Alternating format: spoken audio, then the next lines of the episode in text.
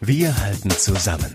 Das tägliche Corona-Update aus der Region, unterstützt von DSW 21. Mittwochabend, herzlich willkommen zu unserem Corona-Podcast von Radio 91.2, Antenne Unna, den Ruhrnachrichten und dem Hellwiger Anzeiger. Mein Name ist Florian Joswig und ich halte euch hier mit den wichtigsten Infos und Entwicklungen auf dem Laufenden. Und zwar direkt aus der Region, also aus Dortmund und dem Kreis Unna. Aber wir haben natürlich auch den Rest im Blick. Unter anderem soll das Kontaktverbot mindestens bis nach Ostern gelten. Darauf hat sich Bundeskanzlerin Merkel mit den Ministerpräsidenten der Länder geeinigt. Eine Pandemie kenne keine Feiertage, so Merkel. Erstmals seit der Gründung 1877 fällt das legendäre Tennisturnier Wimbledon in diesem Jahr aus wegen der Corona-Krise. Erst im kommenden Jahr wird Wimbledon wieder stattfinden. Das hat es zuvor noch nie gegeben. Die Dortmunder Seniorenheime beklagen inzwischen einen massiven Mangel an Schutzkleidung und Masken. Gerade aber die Pflegekräfte seien jetzt besonders dringend darauf angewiesen, angewiesen. Das sagt der Geschäftsführer der Arbeiterwohlfahrt Dortmund, Andreas Gora. Bislang habe es erst in einer Dortmunder Einrichtung einen Fall von Corona gegeben, der aber eher glimpflich verlaufen sei. Das sei auch auf die strengere Auswahl, zum Beispiel von neuen Bewohnern zurückzuführen, auf denen sich die Dortmunder Einrichtungen verständigt hätten. Sollte sich das Virus in den Häusern verbreiten, dann wäre der Verlauf der Epidemie nicht mehr so unspektakulär wie aktuell, so Gora. Wenn wir einmal den Virus eintragen in die Einrichtung, dann sind wir mit dem Personal, mit den unzureichenden Schutzmöglichkeiten, die wir haben, wahrscheinlich am Ende unserer Fahnenstange. Und das ist passiert in Einrichtungen, wo wir festgestellt haben, dass dort dann tatsächlich äh, viele Todesfälle aufgetreten sind. Das ist, wäre dann der Normalzustand, wenn wir hier in die Situation geraten, dass der Keim quasi in den Häusern aufschlägt. Im Kreis Unna gibt es währenddessen in einem weiteren Altenheim bestätigte Corona-Infizierte.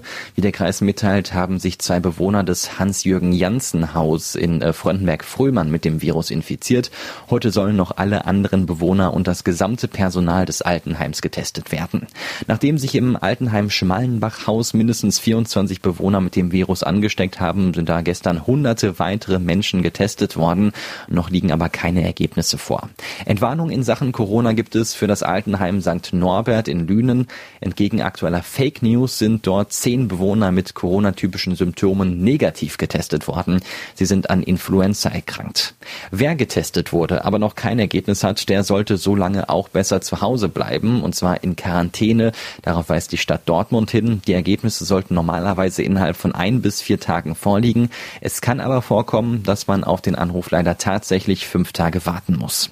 Wohnungs- und obdachlose Menschen haben es ja sowieso schon schwer. Sie trifft die Corona-Krise aber besonders hart. Deshalb werden jetzt zumindest die Einsätze des Wärmebusses in Dortmund ausgeweitet. Bis auf weiteres werden an fünf Tagen in der Woche abends am Dortmunder U und am Nordmarkt Suppe und warme Getränke an Bedürftige ausgegeben.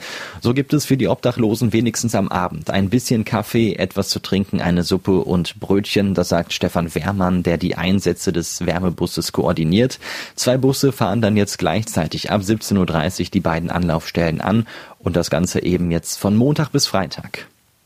Im Kreis Unna und in Hamm haben wohl mehr als 2100 Betriebe im März eine Anzeige auf Kurzarbeit gestellt. Das wären mehr als während der Wirtschafts- und Finanzkrise 2009. Das zeigen erste Hochrechnungen der Agentur für Arbeit Hamm.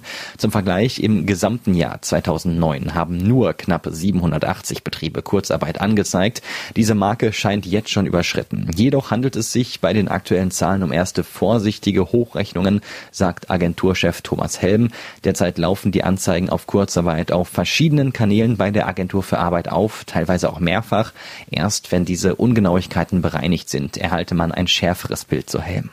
Eigentlich sollen wegen des Coronavirus ja möglichst viele Menschen von zu Hause aus arbeiten. Mitarbeiter des Dortmunder Jobcenters werden jetzt aber angehalten, in die Büros zurückzukehren.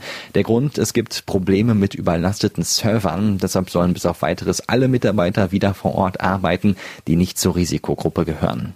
Es gibt sie aber doch noch die guten Nachrichten in der Corona-Krise. Die Tafel in Schwerte kann ab Freitag wieder Lebensmittel verteilen.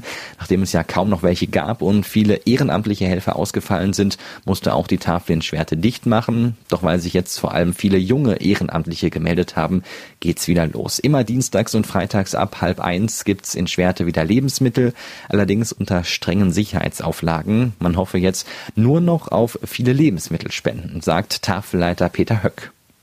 Über unzureichende Verbindungen und zu Züge trotz Corona-Gefahr klagen Nutzer der S-Bahn-Linie 4 in Dortmund. Jetzt haben VRR und Deutsche Bahn aber reagiert. Ab morgen werde die S4 zwischen 5 und 9 Uhr wieder im Halbstundentakt unterwegs sein, kündigte ein Bahnsprecher an. Ein zentrales Anliegen der Krankenhausbeschäftigten ist damit erfüllt. Hunderte Hobbynäherinnen und Näher der Region sitzen ja gerade an ihren Maschinen, um Gesichtsmasken aus Baumwollstoff zu nähen. Ein Bestattungsunternehmen aus Selm hat jetzt auch mit dem Basteln angefangen. Allerdings fertigen die Mitarbeiter desinfizierbare Visiere aus Laminierfolie. Innerhalb weniger Tage haben sie schon 300 Masken verteilt und damit Spenden für den Selmer Hospizverein gesammelt. Wegen der Corona-Krise wird die Freilichtbühne in Werne in diesem Jahr dicht bleiben. Das teilt der Verein auf seiner Homepage mit. Schon Mitte März habe man sich entschieden, den Probenbetrieb für die Saison vorerst einzustellen. Nach einer Sitzung von Vorstand und Regie ist jetzt klar, die Saison 2020 wird komplett abgesagt. Die geplanten Stücke werden aufs nächste Jahr verschoben. Auch die Waldbühne in Hamhesen hatte schon angekündigt, die Spielzeit für dieses Jahr abzusagen. Bei der Naturbühne Hohensieburg in Dortmund sind bis jetzt nur die Proben Proben eingestellt worden. In Castrop-Rauxel hat es erstmals seit dem 18. März keinen Anstieg bei der Zahl der Corona-Infizierten gegeben. Wie am Vortag liegt die aktuelle Zahl bei 47. Gestiegen ist dafür die Zahl der Genesenen von 14 auf jetzt 17. Bürgermeister Cravagna will trotzdem nicht über eine Lockerung der aktuellen Beschränkungen nachdenken. Die Frage stelle sich jetzt noch nicht. Über Ende April hinaus sagt die Stadt Castrop-Rauxel allerdings vorerst keine weiteren Veranstaltungen ab. Andere Städte hatten ja schon vor Tagen bis Ende Mai alle städtischen Veranstaltungen abgesagt. Gucken wir jetzt auf die weiteren Corona-Zahlen. 20 neue bestätigte Infektionen meldet das Kreisgesundheitsamt. Stand heute haben sich im Kreis Unna also insgesamt 255 Menschen mit dem Coronavirus infiziert. In Dortmund sind 29 positive Testergebnisse dazugekommen. Somit liegen seit dem ersten Auftreten der Erkrankung in Dortmund insgesamt 333 positive Tests vor. 137 Patienten haben die Erkrankung bereits überstanden. Und damit war es das auch schon wieder für heute mit unserem Corona-Update von Radio 91.2, Antenne Unna, den Ruhrnachrichten und dem Hellwiger Anzeiger. Ich hoffe, wir hören uns auch morgen wieder. Ich bin Florian Joswig und denkt dran, bleibt gesund. Wir halten zusammen. Das tägliche Corona-Update aus der Region unterstützt von DSW 21.